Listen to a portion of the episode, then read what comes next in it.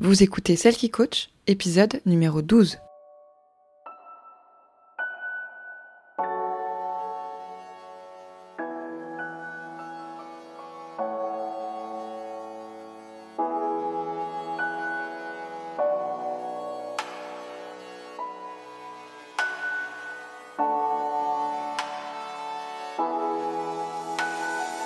Bienvenue Vous écoutez Celle qui coach, l'émission qui vous aide à renouer avec vous-même pour vous épanouir et briller de votre plus bel éclat dans tous les domaines de votre vie. Je m'appelle Laure Sylvestre et je suis votre hôte.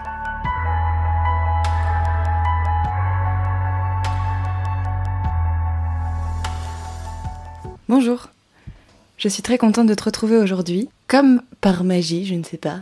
euh, je suis arrivée à bout de, tous les épisodes que j'avais en pré-enregistrés.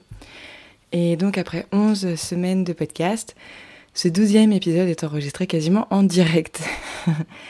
Euh, mais ça va, je suis plutôt sereine, j'avais déjà préparé le contenu. Euh, donc ça devrait bien se passer. C'est marrant parce que ce, cet épisode arrive juste à un moment donné où euh, ce que je vis est exactement... Enfin, ce que je vais vous partager aujourd'hui dans cet épisode de podcast, c'est exactement ce que je suis en train de vivre. Et j'ai l'impression que c'est ce que beaucoup d'autres personnes sont en train de vivre en ce moment. Aujourd'hui, j'ai envie de vous parler de celle qui passe à l'action. J'ai envie de vous parler de comment est-ce que l'on fait quand on a un peu trop la tête dans les nuages pour s'ancrer et concrétiser les choses.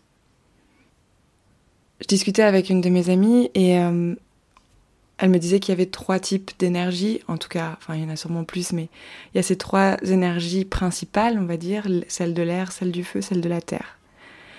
Et pour, à l'intérieur de toute personne et pour n'importe quel projet, on a besoin de ces trois énergies pour réussir à penser l'idée, puis finalement la matérialiser et la pérenniser. La pérenniser. Aujourd'hui, dans l'épisode de podcast, j'ai envie de vous parler justement de comment est-ce que l'on fait quand on est un peu bloqué dans un type d'énergie, en l'occurrence l'énergie de l'air, pour réussir à former les choses dans la matière et à transformer notre énergie d'air en une énergie de feu, puis en- ensuite en une énergie de la terre. Récemment, avec tout le travail que j'ai fait sur moi-même, j'ai remarqué une chose. Je n'arrive pas à passer à l'action. C'est jamais comme je voudrais. Pas avec la consistance qu'il faudrait. Ou en tout cas que je crois qu'il faudrait. Je suis assez admirative des personnes qui sont constamment dans l'action. Vous savez, ces personnes qui ont toujours plein de choses à faire et qui les font. Qui ont 15 000 projets en même temps et qui réussissent à tout mener en même temps et qui disent qu'elles doivent faire quelque chose et qui le font. Moi, je fais plutôt partie de l'autre catégorie, c'est-à-dire que j'ai plutôt du mal à m'y mettre. Ne pas être dans l'action, ça veut dire quoi? Ça veut dire attendre, réfléchir, penser, chercher, étudier, imaginer, rêver, croire. Ne pas être dans l'action, c'est avoir toujours de nouvelles idées, de nouveaux projets, de grandes ambitions, des rêves à n'en plus finir, mais ne jamais ou presque jamais réussir à les faire prendre vie. Vous voyez ce que je veux dire? Vous savez, toutes ces choses que l'on a envie d'accomplir, tous ces rêves que l'on a envie de réaliser, mais qui ne se concrétisent jamais vraiment, ou alors à moitié. Alors attention, je dis pas qu'il faut absolument aller toujours au bout de toutes les idées qui nous viennent à l'esprit et de tous les projets, même les plus farfelus qui nous traversent.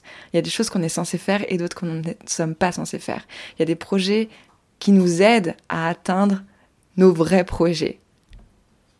Il y a ces personnes dont je fais partie, qui ont un schéma qui se répète. Ce schéma, il est assez simple. On rêve, on rêve de quelque chose, on vibre pour ces quelque chose, on pense les premières étapes, on en parle autour de soi, on commence à faire des petites choses autour de nous, on étudie à fond pendant plusieurs semaines, et puis, hop, un autre projet se présente, encore mieux, qui nous fait encore plus vibrer, qui est encore plus ambitieux. Il nous appelle vraiment. Alors on repense tout notre plan, on refait encore des petits arrangements, on lance des petites choses par-ci par-là, des idées, on se met à moitié à nu devant des gens pour en parler, et puis hop, quelques semaines plus tard, une nouvelle idée, encore plus belle, encore plus alignée, et elle- qui fait surface. Et puis, vous voyez ce que je veux dire? Ça, c'est tout à fait moi. Des projets, des idées, ça, j'en manque pas. Mon ami Lucie me disait l'autre jour que pour être dans son dharma, pour incarner comme notre mission de vie, il fallait qu'on soit engagé et dévoué. Il faut être all-in, à 100%. Même pour les personnes comme moi ou comme nous, qui avons tendance à être dans notre tête et à ne jamais nous ancrer suffisamment pour que les projets prennent vie, la dévotion, du coup, c'est compliqué, voire très compliqué. Parce que se lancer dans un projet, c'est un peu comme une drogue en fait. L'effet euphorisant qu'on a au moment où on a l'idée, il est tellement puissant qu'à chaque fois qu'il va s'essouffler, on va repartir à sa recherche. Alors que quand un projet se concrétise, quand il prend forme dans la matière, quand on en prend soin, c'est un peu comme quand on sème des graines et qu'on prend finalement soin de la terre dans laquelle on a semé ces graines, qu'on la nourrit, qu'on l'entretient pour que justement les graines puissent germer et que des arbres puissent pousser, l'énergie est complètement différente. C'est une énergie beaucoup plus stable qui va nous inviter à nous concentrer, à être précise, patiente, méticuleuse.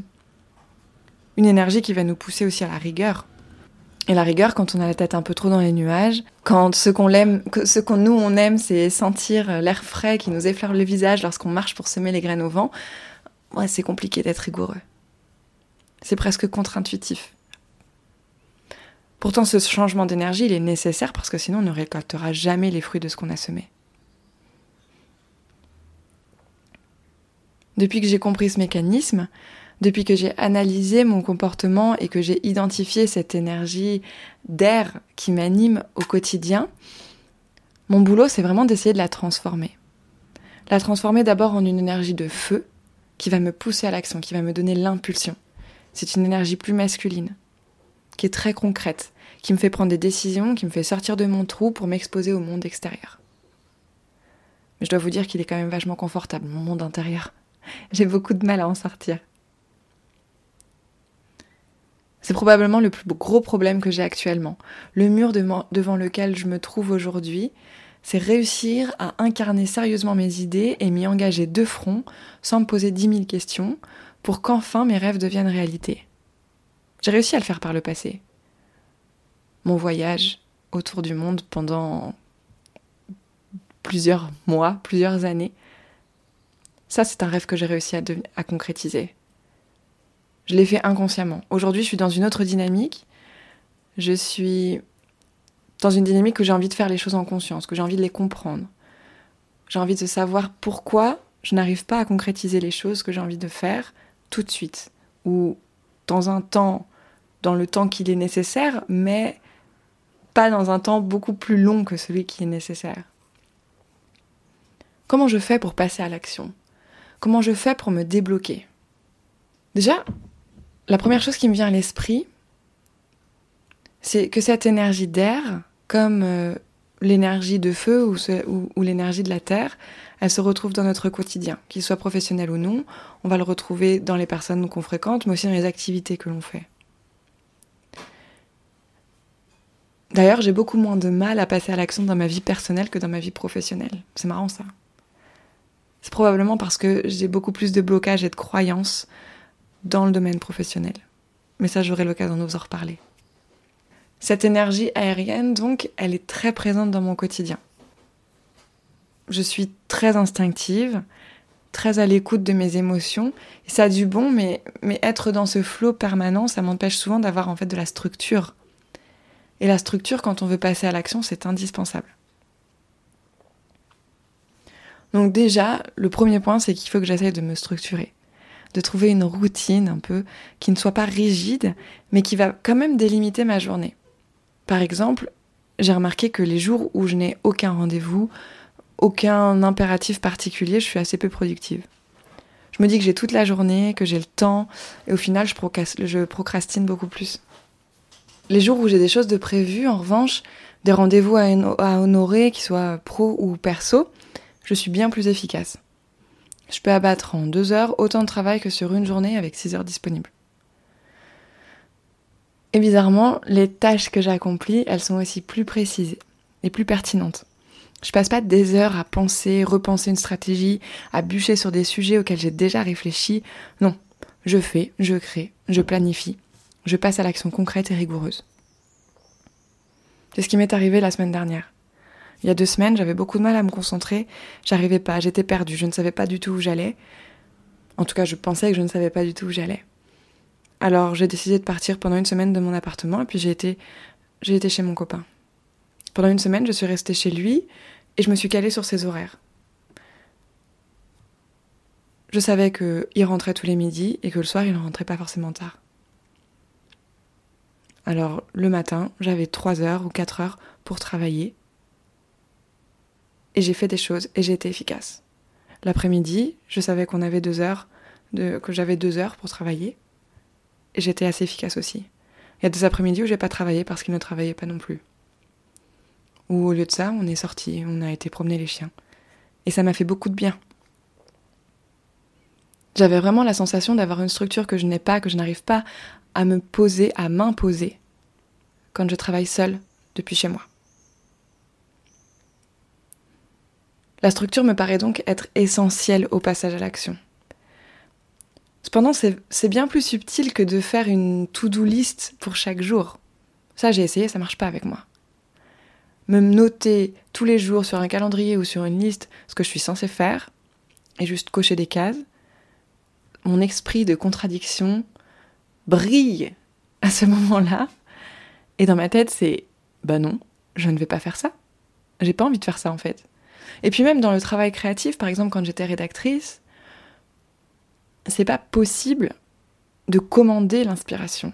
C'est pas parce que j'ai dit qu'un jour je devais écrire pour tel client que ce jour-là sera le jour où je vais pouvoir écrire pour ce client. Parce que l'inspiration, ça va, ça vient. Les moments d'écriture, les moments de création, je suis pas sûre qu'on puisse vraiment les forcer. Mais c'est probablement un autre sujet. Donc l'idée, c'est vraiment de trouver une organisation qui permette à la fois des temps d'ancrage, des temps de concentration et de dévouement, mais aussi des temps d'échappée, de réflexion et d'imaginaire, des temps plus yang et des temps plus yin, des temps plus dans le feu, dans la terre peut-être, et des temps plus dans l'air. Pour faire ça, j'ai abandonné les to-do list, comme je vous disais, et je suis passée à un autre système qui s'appelle la flow list, que nous avons baptisé avec, mon amie Lucie, la flow list. C'est un système que ma sœur m'a présenté et que j'ai mm, amélioré, que j'ai un petit peu fait à ma sauce en même temps. C'est-à-dire que elle, elle m'a dit simplement, Laure, pourquoi est-ce que tu te contrains à te définir des tâches par jour alors que tu n'y arrives pas? Pourquoi est-ce que tu ne te dis pas plutôt, dans la semaine, je dois faire tout ça et tu les écris en face de toi, tu sais que tu as tout ça à faire, mais ensuite tu pioches, tu choisis, tu navigues d'une tâche à une autre. Si tu, ne souhaites passer que 45 minutes sur une tâche et pas les deux heures qui sont, que tu serais censé y passer, c'est pas grave, tu passeras le reste du temps à un autre moment dans la semaine. J'ai trouvé ça vachement plus intéressant. Du coup, maintenant je fais ça, une flow list, c'est-à-dire que je m'écris toutes les tâches que j'ai à faire dans la semaine, des fois, c'est sur 15 jours, quand c'est vraiment des tâches plus longues. Et j'ajoute des barres de progression à côté. J'écris tout ça à la main. Je fais une petite barre à côté. Et cette barre, je la remplis au fur et à mesure que, que je, je passe du temps sur cette tâche. Ça m'aide d'une part à voir mon niveau d'avancement dans la semaine. Ça me motive vachement plus parce que quand il me reste plus beaucoup de choses à faire, je me dis bon allez, j'ai plus que ça, c'est presque fini. Et je, ne culpabilise pas de ne pas avoir rempli mes tâches à la journée. Parce que je ne fonctionne pas la journée. Et ça me laisse vraiment la possibilité de, de ressentir mes émotions et de voir si vraiment je suis dans une position où je peux travailler sur ces tâches-là à ce moment-là. Je ne force rien, je laisse juste les choses venir. Et en même temps, je sais que je dois terminer ces tâches-là dans le temps qui m'est imparti.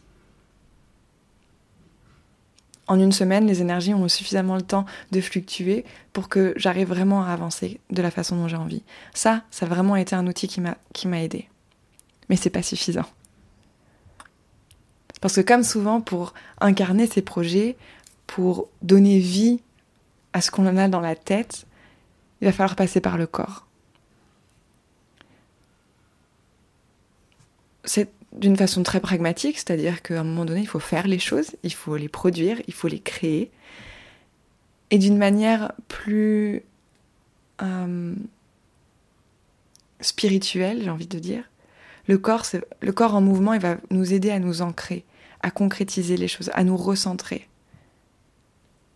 Je pensais qu'avoir un chien me permettrait de me mettre suffisamment en action pour, pour ancrer mes idées. Oui, mais non, en fait. Les balades avec Eva me permettent surtout de prendre l'air, de marcher, de rencontrer des gens. C'est super, j'adore ça. Mais devinez quoi? Je reste dans mes énergies d'air. Marcher, comme nager ou courir, c'est une invitation aux idées. Ça aère l'esprit, ça inspire, ça me crée des nouvelles idées, de nouveaux projets. Et clairement, c'est pas du tout ce que je cherche à faire ici. Je dois donc mettre mon corps dans un mouvement plus intense et plus statique en fait. Par exemple en faisant du yoga, de la, musculation, des pilates. Ça, ce serait de vrais alliés.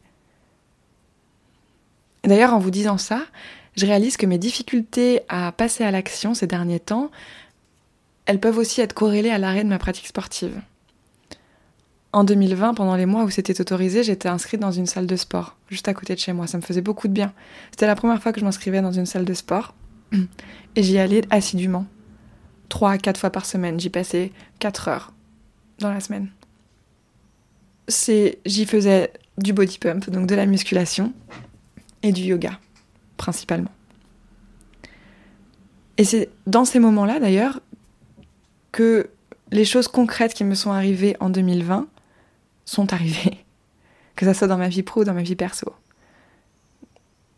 c'est là où j'ai commencé vraiment à faire des rencontres qui correspondaient à ce que je recherchais. J'ai trouvé un appartement. J'ai aussi trouvé des nouveaux contrats. Depuis que la salle a refermé, il y a des choses qui sont beaucoup plus en stand-by. Mon activité professionnelle, par exemple. Heureusement, la salle ouvre aujourd'hui. Et à partir de vendredi, je vais retourner à la musculation. J'ai très hâte.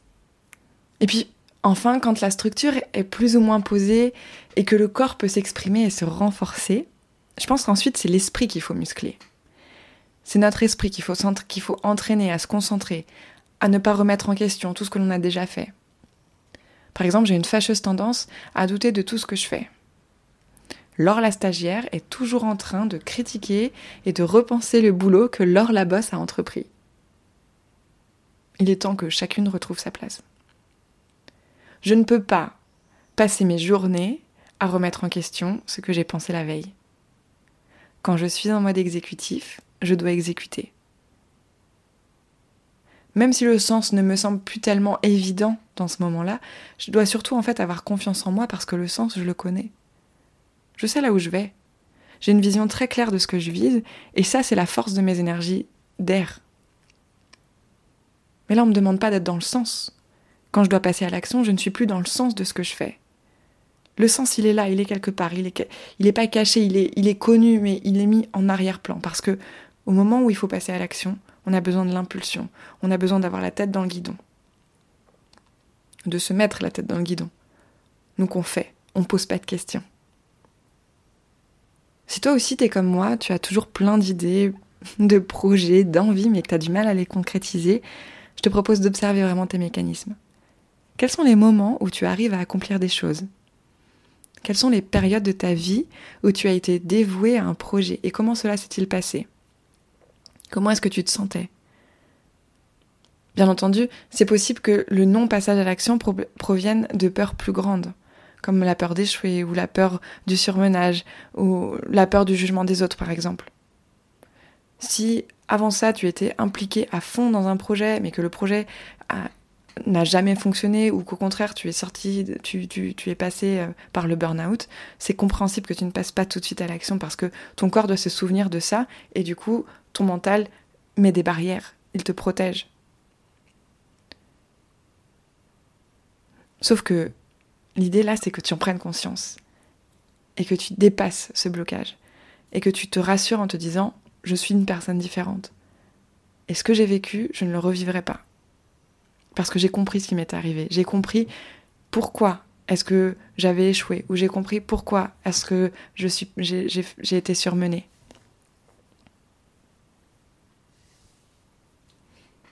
Moi, si je dois être tout à fait honnête, je crois que j'ai peur de décevoir. C'est peut-être une variante du syndrome de l'imposteur. J'ai peur que mes clients passent par mes services et finalement soient déçus, me disent bah, qu'en fait c'était bien mais que ça ne les a pas aidés. J'ai peur de ça. Le problème c'est que tant que je ne passe pas l'action, tant que je ne m'expose pas, personne ne pourra me faire le retour que ce que je fais, ça les aide. Et que j'ai raison de le faire. C'est un peu le serpent qui se mord la queue. Bref. J'espère que tout ce que je t'ai dit là peut t'aider, peut te donner des pistes. J'espère que tu t'es reconnu, ou au contraire, si tu ne t'es pas reconnu et que toi, tu as plutôt ton, problème, c'est plutôt d'avoir tendance à être tout le temps la tête dans le guidon et avoir du mal à en sortir et à trouver de l'inspiration, peut-être que j'aborderai ce sujet une autre fois. Parlement, dis-moi quels sont tes problèmes et je me ferai un plaisir d'y répondre. Je vous laisse les méditer là-dessus et on se retrouve la semaine prochaine. Salut